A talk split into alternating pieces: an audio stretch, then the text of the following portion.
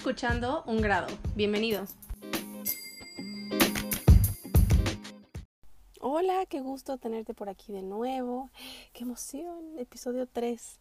Eh, bueno, yo soy Leslie Mackford, soy una nerd del training de liderazgo, soy guardaespaldas de un niño de 3 años y soy una apasionada del autodesarrollo. Y pues en este, en este podcast, en un grado, pretendo platicarte un poquito acerca de lo que me ha funcionado y no, pues en temas de desarrollo. Eh, aprovecho para agradecer muchísimo a todas las personas que me han hecho llegar sus felicitaciones, sus comentarios, sus dudas. Eh, definitivamente creo que esto no se trata de solo escucharme hablar en tu celular o en tu computadora o en tu carro. Eh, me encanta que la conversación fluya y que definitivamente podamos eh, rebotar ideas en, redes sociales. te recuerdo que estoy en Instagram como arroba Les y en Facebook como Leslie Mockford o como arroba un grado. Eh, bien, si me vas siguiendo desde el principio, desde el primer episodio, eh, sabes que en el episodio 1 te hablé de tres elementos que me han ayudado a modificar la forma en la que he decidido hacer cambios eh, en mi vida y pues esto da pie a estos siguientes tres episodios.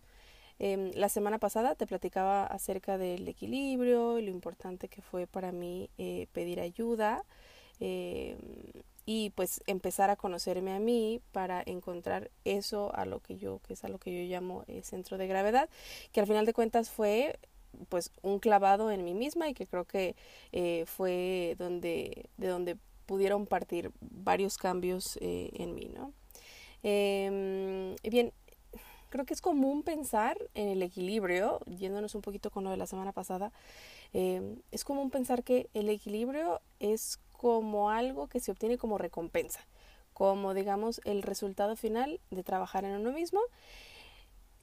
Y pues digamos que de cierta forma sí lo es. Eh, lo que a veces no tenemos tan claro es que hay que trabajar conscientemente para mantenerlo. No es algo que obtienes y ya ahí se queda inmóvil, listo, lo logré, ¿no? Em, evolucionamos todo el tiempo y generamos cambios todo el tiempo. Entonces será muy importante de vez en cuando hacer esta parada estratégica y volver a hacer una eh, autoevaluación y echarte ese clavado en ti mismo. Pienso que Quizá el primero es como el más trascendental y quizá el que nos toma más tiempo, el más duro y pues con la práctica se vuelve algo un, tanto más sencillo de, de hacer, ¿no?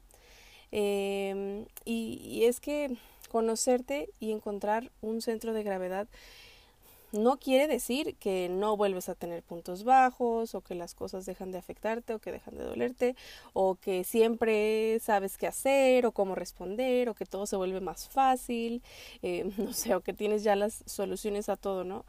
Realmente lo único que significó para mí fue que la próxima vez que observo un comportamiento o una necesidad o la próxima vez que me siento con, no sé, ese como estado de ánimo con el que luego ya estamos familiarizados, em, tengo una mejor idea de dónde viene y tengo ya algunas herramientas para quizá empezar a trabajarlo o por lo menos para no ignorarlo.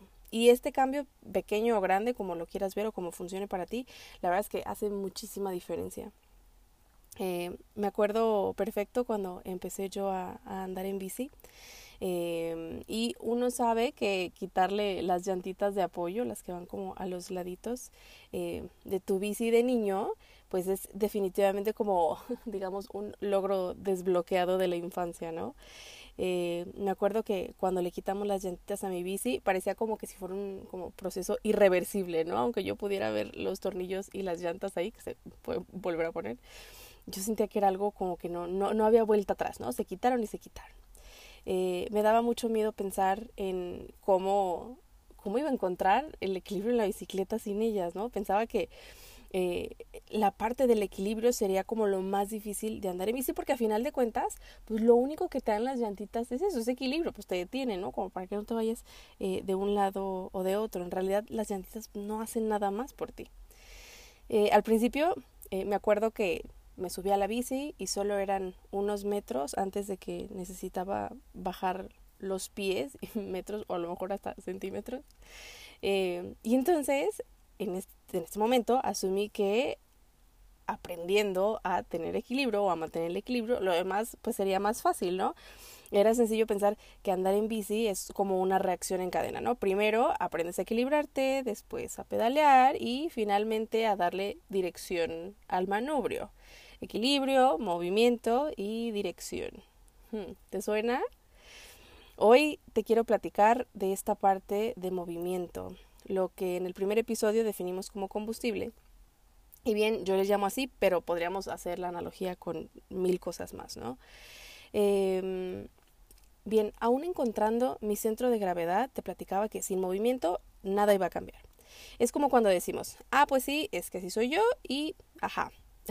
y luego pues sí, hay partes de nosotros que debemos abrazar y que debemos sanar y debemos eh, aprender a vivir con, con, estas partes. Pero hay muchas otras cosas que quizás requieren ajustes, que quizás requieren, no sé, perspectivas diferentes, esfuerzos diferentes. Sobre todo, bueno, sí, de lo que estamos hablando ya desde hace tres episodios es, es un tema de cambios.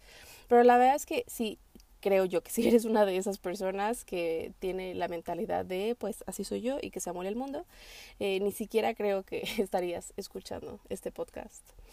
Y bien, entonces, eh, ¿cómo, ¿cómo, formulo yo o cómo creo yo que, que se hace esta, esta fórmula del combustible? De entrada, el combustible es eso que te va a mantener en movimiento, ¿no? Hábitos, espiritualidad, ideas, prioridades no negociables. La realidad es que, digo, te menciono algunas cosas, pero aquí la decisión es tuya lo, lo, que quiero que quede claro es que el combustible es eso que te mantiene en movimiento. Eh, hablando de prioridades y de no negociables, hace algunos días me preguntaban cuál era la diferencia entre estas dos. Eh, si las prioridades y los no negociables pues no eran en realidad lo mismo y suenan a lo mismo y pudieran ser lo mismo. Eh, pero a mí me gusta separarlas porque usualmente las prioridades son como familia, salud, carrera, hobbies, religión, viajes, etc.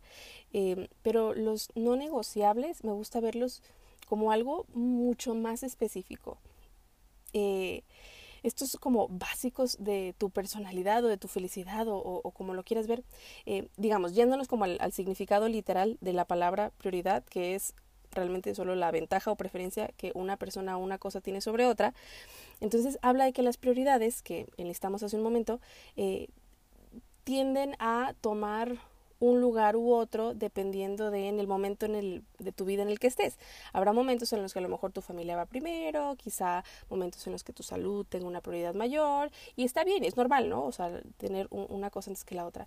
Ahora, los no negociables nunca tienen mayor prioridad uno sobre de otro, siempre están. Y no con el afán de ser inflexibles, ¿no? Sino como un recordatorio constante de quién soy yo y qué es lo que yo necesito para estar en plenitud, ¿no? Algo que siempre está ahí. Y bien, entonces, ahora, tomando como partida que el combustible es una decisión y es una decisión porque yo decido qué, qué es lo que meto a la fórmula, decido cuáles son los ingredientes que vienen ahí y decido con base a quién soy yo y, qué es lo que, lo que quiero de mí, ¿no? Eh, porque al final del día soy, soy yo el que elijo, de nuevo, lo que yo quiero poner en la fórmula y el combustible realmente no es sino que responsabilizarme de quién soy. Todos los combustibles son diferentes. La idea no es que tomes el mío como referencia, pero sí definitivamente creo que te puedo dar algunos ejemplos para ser más clara con a lo que me refiero. Eh, y no te voy a mencionar los obvios como mi maternidad o mi salud, ¿no? Esos creo que ya van sobreentendidos. Eh, y bien, algunos de los ingredientes de mi combustible, ¿no? Uno, hábitos de felicidad.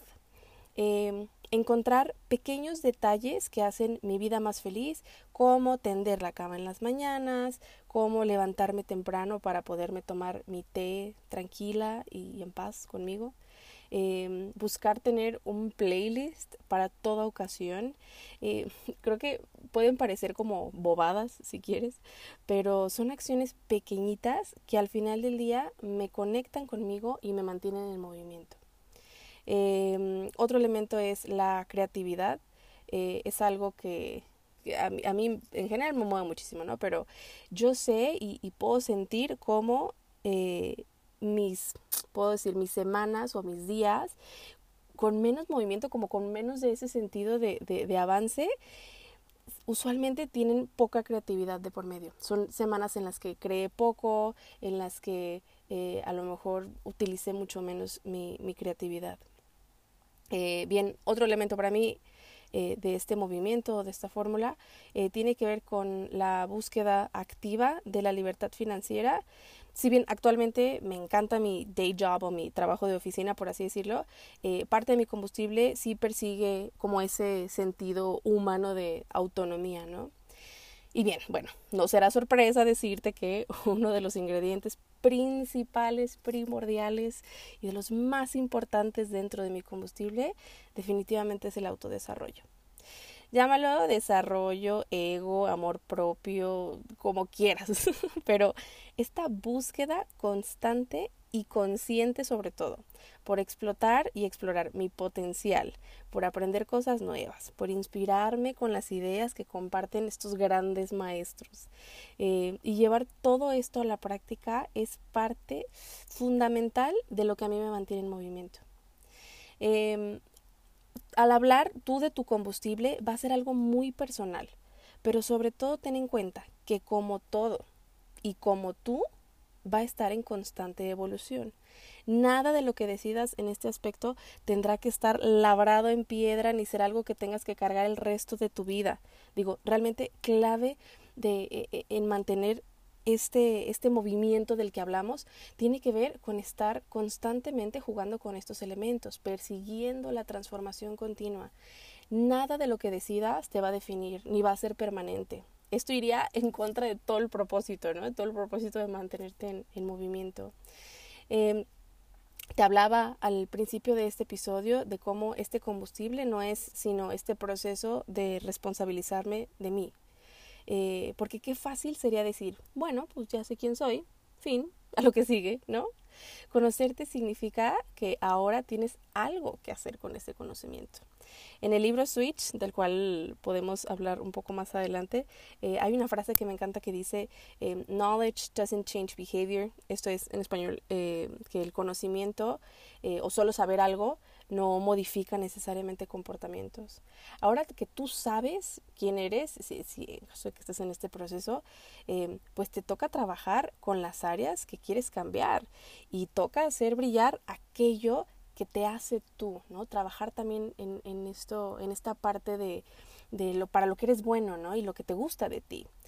Em, bien, me quiero tomar también un momento para, para recordarte una vez más que no, no tengo la verdad absoluta.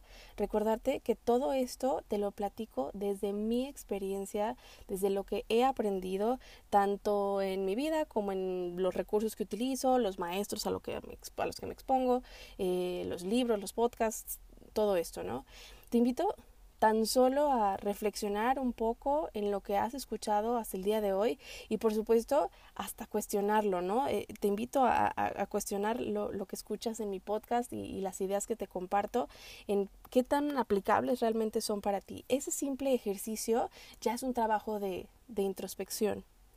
Eh, la próxima semana estaremos concluyendo este serial, por así decirlo, de episodios enfocados al, cambio y a cómo cambió mi forma de cambiar. Eh, el último tema es el mapa, o sea, a dónde me lleva todo esto.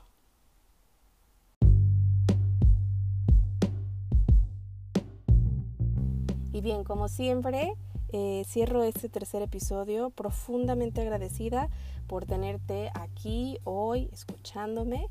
Em, espero que algo de lo que hayas escuchado haya conectado contigo y que te ayude, aunque sea a ajustar este velero un grado. Yo soy Leslie y nos escuchamos la próxima semana. Gracias.